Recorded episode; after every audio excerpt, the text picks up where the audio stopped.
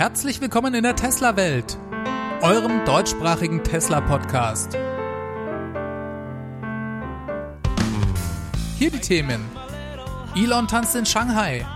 Gigafactory 4 gefährdet Fledermaus oder umgekehrt. Und Knight Rider Reloaded.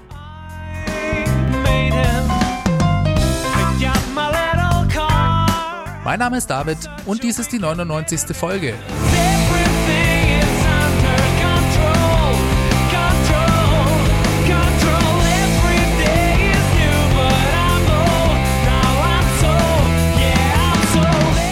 Herzlich willkommen zurück. Schon wieder ist es Mittwoch und ich begrüße euch zu einer halben Stunde News rund um das Thema Tesla. Vielen Dank fürs Einschalten. Super, dass ihr wieder mit dabei seid. Elon Musk war letzte Woche zu Besuch in der Gigafactory 3 in Shanghai. Er war vor Ort, um den ersten zehn chinesischen Kunden ihre Model 3 Fahrzeuge auszuhändigen. Das war aber nicht der einzige Grund, denn überraschenderweise benutzte er diesen Anlass, um gleichzeitig dort den Start des Model Y Programms einzuläuten. Das kam relativ unangekündigt. Es gab eine offizielle Feier mit Mitarbeitern der nagelneuen Fabrik sowie einigen chinesischen Repräsentanten aus der Politik. Und obwohl es eine kurze Ansprache sowohl von politischer Seite als auch von Elon gab und im Anschluss daran Champagner in ein großes Y gegossen wurde, so hat Tesla bzw. Elon eigentlich überhaupt nicht erklärt, worin dieser Start des Model Y Programms in China besteht oder was es genau bedeutet. Ich hatte ja in der letzten Folge gerade noch von meiner These erzählt, dass es eventuell genügend Batteriezellen vorausgesetzt die Option für Tesla gebe, eine Produktion für das Model Y mehr oder weniger zeitgleich in den USA und in China aufzubauen. Dazu gab es leider kein einziges Wort. Ich bin immer noch der Meinung, dass Tesla hier eventuell im Geheimen sozusagen bereits an einer Produktionslinie gearbeitet hat und es unter Umständen sehr schnell auch in China erste Model Y auf der Straße geben könnte. Das Einzige, was Elon während seiner Rede so ein bisschen anteaserte, waren neue innovative Produktionsmethoden beim Model Y. Vor denen sagte er, dass Tesla diese im Laufe des Jahres der Öffentlichkeit bekannt machen werde. Vor allem über zwei Dinge wurde da ja im Vorfeld schon einiges berichtet. Einerseits möchte Tesla beim Model Y ja die Verkabelung drastisch reduzieren wenn ich mich nicht täusche, sind im Model S insgesamt bis zu drei Kilometer elektrische Kabel verbaut. Im Model 3 konnte Tesla dies bereits auf 1,5 Kilometer reduzieren und beim Model Y sollen es nur noch 100 Meter sein. Zudem will man versuchen, die Arbeitsschritte weiter zu automatisieren und genau dabei spielen die Kabel auch eine große Rolle, denn ein Roboter kann eben nicht gut mit flexiblen Kabeln umgehen. Das geht von Menschenhand immer noch viel schneller Tesla spart sich da also Arbeitszeit, indem es die Verkabelung drastisch reduziert und, wo noch Kabel eingesetzt werden, da setzt man auf ganz kurze, nicht biegsame Kabel und für deren Einbau kommen dann Roboter und Automatisierung wieder mit ins Spiel. Für mich sind es lauter Dinge, die Tesla bei Model 3 eigentlich schon vorhatte. Während der Umsetzung mussten sie dann leider feststellen, dass die Automatisierung aufgrund des Fahrzeugdesigns nur begrenzt möglich war aus diesen Fehlern, wenn man so will, haben sie jetzt gelernt und setzen das beim Model Y konsequent um. Ein zweites Beispiel für diese zu enthüllenden Innovationen wäre zum Beispiel eine sehr große Maschine, an der Tesla unter anderem mit Tesla Grohmann in Deutschland wohl gearbeitet hat. So richtig genaues ist darüber noch nicht bekannt, aber man kann sich wohl das Ganze wie eine riesige Presse vorstellen. Und damit sollen bestimmte Schritte bei der Chassisproduktion so weit vereinfacht werden, dass aus 70 Einzelteilen, die bei der Model 3 Produktion noch nötig waren und die man selbstverständlich auch alle einzeln herstellen und zusammenfügen musste, jetzt bei Model Y daraus nur noch zwei Teile werden. Also statt 70 Teilen nur noch zwei Teile, die hergestellt und zusammengefügt werden müssen. Das ist gerüchteweise alles schon bekannt. Kann sehr gut sein, dass Elon also davon redete. Das schließt aber selbstverständlich nicht aus, dass Tesla hier noch einige andere solche Überraschungen im Laufe des Jahres aus dem Hut zaubern kann. Also ich glaube, Elon hat diese Idee des Alien Dreadnoughts, der Maschine, die die Maschine baut, überhaupt nicht vergessen oder aus den Augen verloren. Das ist immer noch seine Vision, an der er arbeitet. Und dieser Vision, der ist beim Model 3 einfach die Realität ein bisschen in die Quere gekommen. Das Model Y ist ein weiterer Schritt in diese Richtung. Ich denke, was diese Idee angeht, werden wir dieses Jahr das ein oder andere interessante Detail noch erfahren. Wir dürfen also schon gespannt sein, was da in Zukunft noch alles so auf uns zukommt. So, jetzt war Elon aber primär gar nicht da, um die Model Y-Produktion anzukündigen, sondern eigentlich drehte sich die ganze Veranstaltung ja um die Lieferung von 10 Model 3 an erste chinesische Kunden. Und dazu gibt es für mich gleich drei bemerkenswerte Dinge zu sagen. Als erstes wäre da mal die Stimmung von Elon Musk zu nennen. Der war echt bestens gelaunt. Ich finde, man hat ihn eigentlich selten so entspannt und gelöst gesehen. Der hat die ganze Zeit nur gelacht und ich bin mir sicher, ihr habt auch alle seine Tanzeinlage gesehen. Die ging ja wie ein Lauffeuer durchs Netz. Einfach weil das auch so ein bisschen skurril rüberkam. Der stellt sich da als Multimilliardär, Genie und Firmenchef vor seine chinesischen Mitarbeiter und diese chinesischen Politiker und danst einfach voll ab. Und dabei stört's ihn auch nicht im geringsten, dass seine Dance-Skills ungefähr auf meinem Niveau liegen, sondern der hatte einfach nur Spaß. Und diese Fähigkeit, sich selbst nicht so ganz ernst zu nehmen, das macht ihn für mich doch höchst sympathisch. Aber er hat eben auch allen Grund zu tanzen, bei dem, was sein Team da in kürzester Zeit in Shanghai auf die Beine gestellt hat. In ziemlich genau einem Jahr vom Spatenstich auf einem matschigen Acker hin zur Auslieferung der ersten Fahrzeuge, da setzt Tesla neue Maßstäbe in der Automobilindustrie und ein super Grund, um zu tanzen, wie ich finde. Die Lieferung der Fahrzeuge ging dann ratzfatz. Ein kurzes Foto mit Elon, eine symbolische Schlüsselübergabe plus Handshake und dann wurden die frisch gebackenen Tesla-Besitzer in ihren eigenen Fahrzeugen von einem Tesla-Mitarbeiter vom Platz gefahren. Elon hat im Anschluss eine kurze Ansprache gehalten und da kommen wir zum zweiten bemerkenswerten Punkt. Er bedankte sich nämlich zunächst einmal bei den Early Adoptern, also bei den Leuten, die Tesla bereits früh ihr Vertrauen geschenkt haben und bei Tesla einen Roadster, ein Model S oder ein Model X gekauft haben. Das kam für mich einfach total echt rüber. Er sagte sinngemäß, ihr seid es, die unseren Erfolg erst möglich gemacht haben, nämlich dadurch, dass ihr teure Fahrzeuge gekauft habt. Euer Vertrauen und euer Wille, diesen Aufpreis für diese Fahrzeuge zu zahlen, haben uns dann dahin gebracht, wo wir heute stehen. Dadurch sind wir in der Lage, jetzt günstigere Fahrzeuge anzubieten. Fand ich echt gut, wie er das gemacht hat. Das ist auch einfach die Wahrheit. Und da dürfen sich jetzt mal alle älteren Tesla-Besitzer unter euch auf die Schulter geklopft fühlen. Denn ja, das habt ihr möglich gemacht. Durch euer Vertrauen und auch durch eure Bereitschaft, viel Geld auf den Tisch zu legen. Das ist ja auch immer so ein bisschen ein Wunderpunkt bei manchen Leuten. Gerade Model S und X sind ja in der Vergangenheit extrem viel günstiger geworden. Tesla konnte die Preise zum Teil massiv senken, gerade wenn ich an die Performance-Varianten denke. Und klar, jedes Mal, wenn die Preise gesenkt wurden, und Tesla muss das ja dann auch irgendwann tun, dann gab es Leute, die sich im Nachhinein vielleicht geärgert haben. Ich kann das auch total nachvollziehen, gerade wenn Kauf- und Preissenkung zeitlich recht nah beieinander lagen. Auf der anderen Seite denke ich mir immer, wenn man sich ein bisschen mit Tesla beschäftigt, und das tut man ja im Normalfall, wenn man sich so ein Auto kauft, dann weiß man eigentlich auch, dass die Preise über die Zeit sinken. Das ist eben so ein bisschen wie beim PC-Kauf. Da fallen die Preise ja auch konstant weiter und man erhält, wenn man später kauft, immer mehr Rechenleistung für sein Geld. Aber ich kenne eben auch genügend Model S und X-Fahrer, die damit überhaupt gar kein Problem haben. Denn sie fühlen sich bei Tesla damit halt auch irgendwie als Teil eines größeren Ganzen. Und ich denke, das kann man auch, denn wer ein Model S, ein Model X oder einen Roadster gekauft hat, der hat das Model 3 und alle folgenden Modelle erst möglich gemacht. Elon weiß das ganz genau und ich finde bei solchen Ansprachen, das sieht man ihm einfach an, dass er dafür wirklich dankbar ist. Vielleicht schon allein durch die Tatsache, dass das bei so einer Veranstaltung, ja quasi auch irgendwo so eine Art Einweihung der Gigafactory 3 war, als allererstes erwähnt. Beim Team und bei den Mitarbeitern hat er sich nämlich erst an zweiter Stelle bedankt. So, dann gab es aber noch ein drittes Detail, was so ziemlich im Anschluss an diese Danksagung kam Elon machte dann noch eine relativ große Ankündigung. Tesla wird in China ein eigenes Design- und Entwicklungszentrum bauen. Ich zitiere ihn hier mal. Er sagte, wir beabsichtigen, weiterhin bedeutende Investitionen in China zu tätigen und diese sogar noch zu erhöhen. Damit werden wir das Model 3, das Model Y und zukünftige Modelle in China herstellen. Ich denke, etwas, das super cool wäre, wäre ein Design- und Entwicklungszentrum in China zu schaffen. Und wir werden das tun, wir werden versuchen, das zu tun, um ein original chinesisches Fahrzeugmodell für den weltweiten Verkauf zu entwerfen.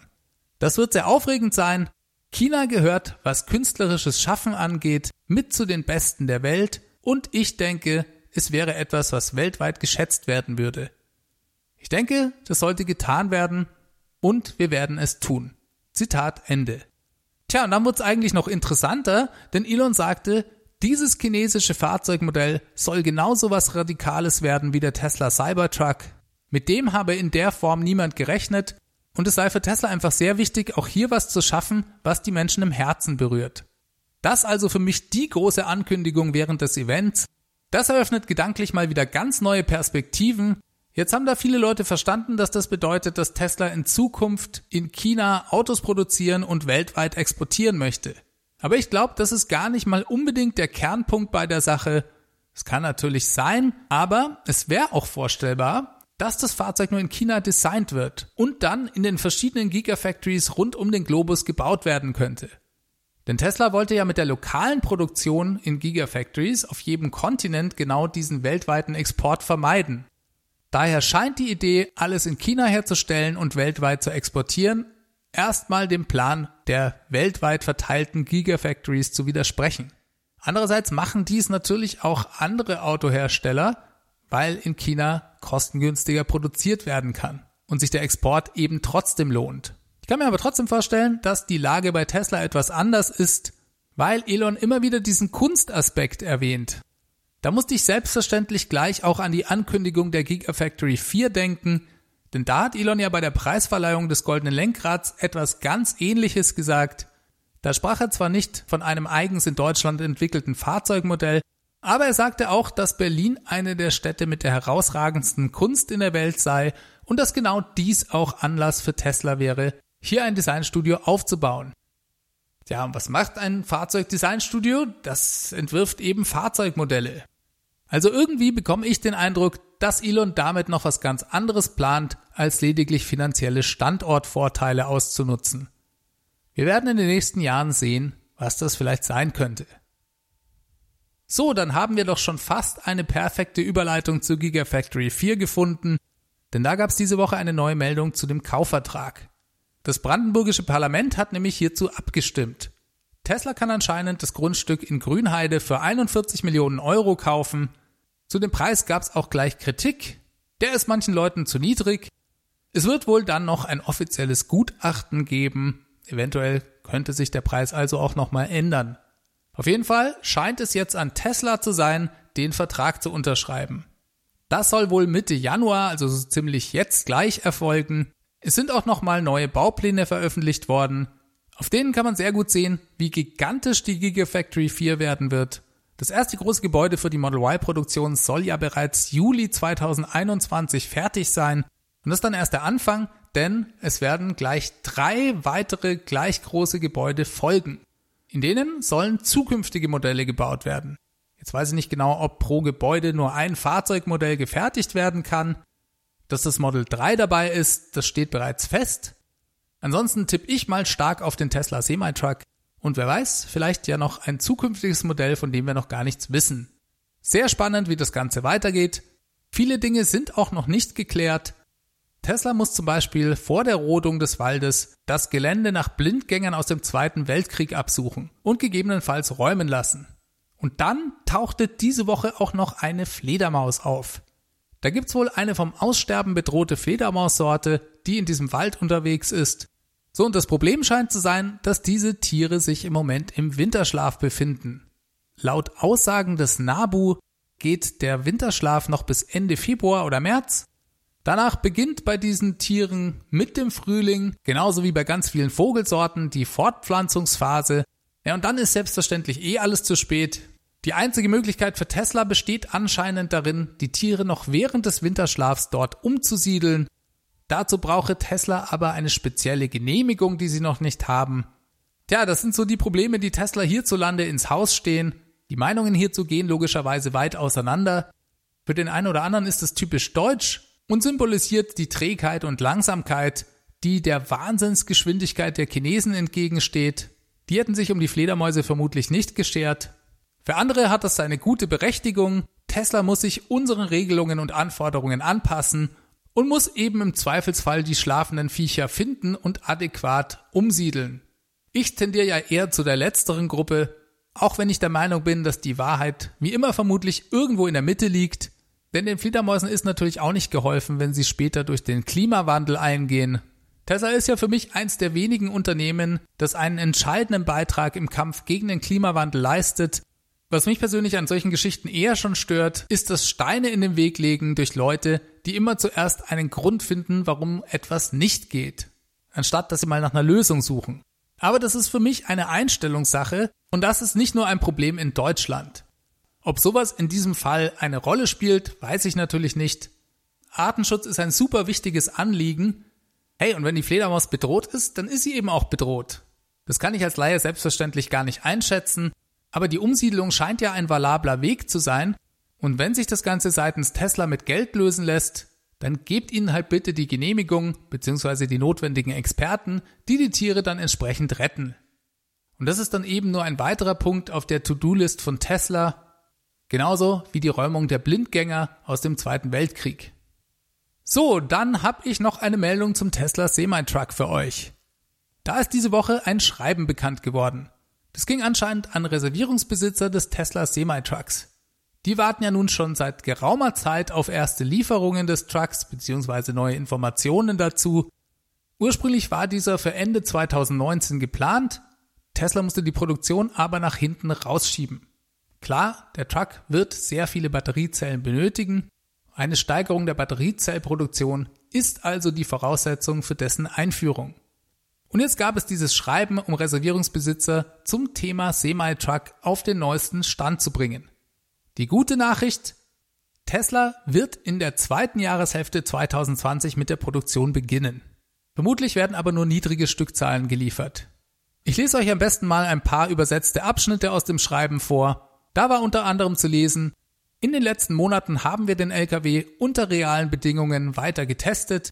Wir haben auch Zeit auf dem Testgelände verbracht, um die Belastbarkeit des LKW unter rauen Straßenbedingungen zu bewerten mit Hilfe von Instrumenten, die am Fahrzeug montiert sind, sammelten wir Daten, um sicherzustellen, dass die Lkw mit sehr schlechten Straßenverhältnissen zurechtkommen. In unserer eigenen Testeinrichtung in Fremont setzten wir die Lkw einer Reihe von Ereignissen mit hoher Energie aus, wie zum Beispiel Bordsteinschläge, Schlaglöcher und so weiter. Das tun wir, um sicherzustellen, dass der Semi-Truck in der Lage ist, mit den üblichen Herausforderungen auf der Straße umzugehen. Unsere Testfahrzeuge haben sich bisher sehr gut gehalten und beeindrucken weiterhin. Zusätzlich zu den Praxistests haben wir auch einige wichtige technische Entwicklungsschritte erfolgreich abgeschlossen. Da das Design des Lastwagens immer weiter reift, werden alle Verbesserungen in den Bau weiterer seriennaher Fahrzeuge mit einfließen, über die wir im nächsten Jahr mehr Einzelheiten erfahren werden. Zitat Ende. Den letzten Satz, den fand ich etwas verwirrend, denn da will Tesla ja mit der Produktion eigentlich schon begonnen haben. Da bin ich mir nicht ganz sicher, wie das gemeint ist. Aber na gut. Das klingt doch alles sehr vielversprechend und interessant. Ich bin ja auch mal sehr gespannt, wann Tesla damit rausrückt, wo der Semi-Truck überhaupt gebaut werden soll. Ich tippe ja schwer auf die Gigafactory 1 in Nevada. Langfristig gehe ich auch davon aus, dass Gigafactory 3 und 4 dazukommen werden. Das ist ja aber nur meine eigene Spekulation an dieser Stelle. In dem Brief gab es auch noch eine Zeile, die für etwas Unruhe auf Twitter gesorgt hat. Und zwar listet Tesla hier am Anfang des Schreibens die wichtigsten Ereignisse des letzten Jahres auf. Da steht, wir haben vor kurzem ein großartiges Jahr abgeschlossen, in dem wir Rekordproduktionen und Auslieferungen und Gap-Profitabilität erreicht haben. Gap-Profitabilität erreicht haben. Tja, und das hat einige Leute stutzig gemacht. Denn das Finanzergebnis des Gesamtjahres 2019 ist ja noch gar nicht veröffentlicht. Könnte das unter Umständen ein Mega-Leak sein und auf einen enormen Gewinn im vierten Quartal 2019 hinweisen? Also ich weiß nicht so recht. Das wäre schon mehr als ein absoluter Knaller. Wir erinnern uns, Tesla ist im Q1 mit 702 Millionen Dollar Verlust tief in die roten Zahlen gerutscht. Im Q2 sah es bereits wieder besser aus, waren aber trotzdem immerhin noch 408 Millionen Dollar minus. Erst im dritten Quartal gab es dann diesen Gewinn von 143 Millionen Dollar. Wenn ich richtig gerechnet habe, müsste Tesla also mehr als 967 Millionen Dollar Gewinn machen, um mit dem Q4 das Gesamtjahresergebnis ins Plus zu hieven. Tja, und eine Milliarde Gewinn im Q4 2019, das glaube ich ja dann doch nicht so ganz. Wir müssen uns noch ungefähr zwei Wochen bis zum Earnings Call gedulden, dann wissen wir es genau. Elon hat diese Woche noch ein ganz interessantes Video auf Twitter gepostet. Darin schrieb er, Tesla-Fahrzeuge werden bald mit Leuten sprechen können, wenn man das möchte. Das kommt wirklich. Zitat Ende. Und dann gab es darunter ein Video mit einem Fahrzeug, das beim Vorfahren einen Fußgänger anspricht, er möchte doch bitte einsteigen. Dass Tesla mehr und mehr künstliche Intelligenz in seine Fahrzeuge einbaut, ist euch ja allen bekannt. Elon hat in der Vergangenheit bereits darüber gesprochen, dass die Entwicklung da durchaus auch in Richtung Knight Rider gehen werde. Dazu hatte ich schon mal einen Beitrag vor ganz langer Zeit in der Tesla Welt Folge 23 gemacht. Ich habe euch damals von meiner These erzählt, dass Tesla an einer Art eigenem Sprachassistenten arbeitet. Inzwischen hat Tesla mit dem kürzlich veröffentlichten Weihnachtsupdate ja auch einen großen Schritt in Richtung Sprachsteuerung im Fahrzeug gemacht. Auch wenn das immer noch nicht auf Deutsch funktioniert, noch ein bisschen Geduld und dass das Auto intelligent antwortet, scheint mir die nächste logische Etappe zu sein. Ob das dann wirklich Spaß macht? Ich denke, das hängt stark vom Grad der Intelligenz des Fahrzeugs ab. Das kennt man ja von Alexa, Siri und Konsorten. Anfangs stelle ich mir das als eher amüsantes neues Feature vor, das dann über die Zeit immer nützlicher werden könnte. Kommen wir noch zu einer ganz interessanten Meldung im Rahmen des Supercharger-Netzwerks. Und zwar wird Tesla zukünftig die Abrechnung für den Strom ein bisschen anders gestalten. Dazu gab es für mich diese Woche eine Info, die kannte ich bisher noch nicht. Und zwar berechnete Tesla den Kunden an seinen Schnellladern mit Kilowattstunden genauer Abrechnung bisher anscheinend lediglich die Energie, die auch wirklich in die Batterie floss. Wenn man beispielsweise nun andere Verbraucher im Auto wie die Klimaanlage oder die Heizung benutzte, also während des Ladens, dann bezahlte man bisher dafür nicht. Das hat also Tesla übernommen. Und das ändert sich jetzt. Tesla stellt in Zukunft den wirklich verbrauchten Strom in Rechnung. Dazu gab es ein internes Memo bei Tesla, das an die Öffentlichkeit gelang. Tesla sagt, dass die neue Methode den an den Kunden gelieferten Wert und die für Tesla anfallenden Kosten genauer abbilden werde. Es wundert mich auch ehrlich gesagt, dass sie das bisher noch nicht gemacht haben. Denn das ist ja eigentlich nur logisch und auch fair, dass man das bezahlt, was man auch wirklich bekommen hat. Bei der Masse der Fahrzeuge auf der Straße kann man sich gut vorstellen, dass da für Tesla auch mit der Zeit ganz schön was zusammenkommen dürfte. Überrascht hat mich dann in dem Memo noch die von Tesla erwartete Strommenge, die diese anderen Verbraucher beim Laden ziehen können. Da stand, dass Kunden in extremen Klimazonen einen Unterschied von 10 bis 25 Kilowattstunden an verbrauchter Energie während eines einzigen Ladevorgangs sehen könnten also ein Unterschied von 10 bis 25 Kilowattstunden zwischen dem, was in der Batterie angekommen ist und dem, was sie bezahlen müssen. Ich weiß ja nicht, was ihr davon haltet, aber mir kommt das immens vor. Okay, Tesla redet hier von extremen Klimazonen und gibt vermutlich dementsprechend auch Extremwerte an. Kommt mir trotzdem sehr, sehr hoch vor. Was haltet ihr denn davon? Und vor allem, was denkt ihr, wie viel das in unseren Breitengraden ausmachen wird? Ich bin da bereits auf erste Erfahrungsberichte auch von euch gespannt. Nicht ganz klar ist, ab wann das Ganze hierzulande in Kraft tritt.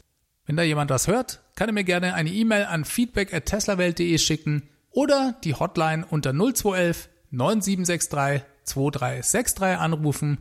Selbstverständlich gilt diese Neuregelung auch nur dort, wo Tesla in der Lage ist, die Kilowattstunden für Ladevorgänge zu berechnen. In einigen Märkten wird Tesla aufgrund von Vorschriften ja immer noch gezwungen, den Ladevorgang minutenweise abzurechnen.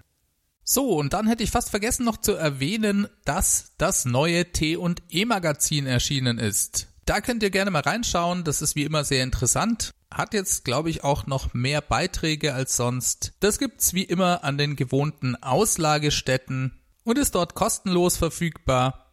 Wer das Ganze bequem nach Hause bekommen möchte oder vielleicht mehrere Exemplare zum Weitergeben haben will, der kann das T&E Magazin auch abonnieren. Infos gibt's auf temagazin.de. Schaut da auf jeden Fall mal rein. Ich durfte auch an dieser Ausgabe wieder im bescheidenen Rahmen mit einer News-Rubrik mitwirken. Könnt ihr euch gerne anschauen. So, damit bin ich diese Woche am Ende angekommen. Diese Folge wurde euch mit freundlicher Unterstützung des Tesla Owners Clubs Helvetia präsentiert.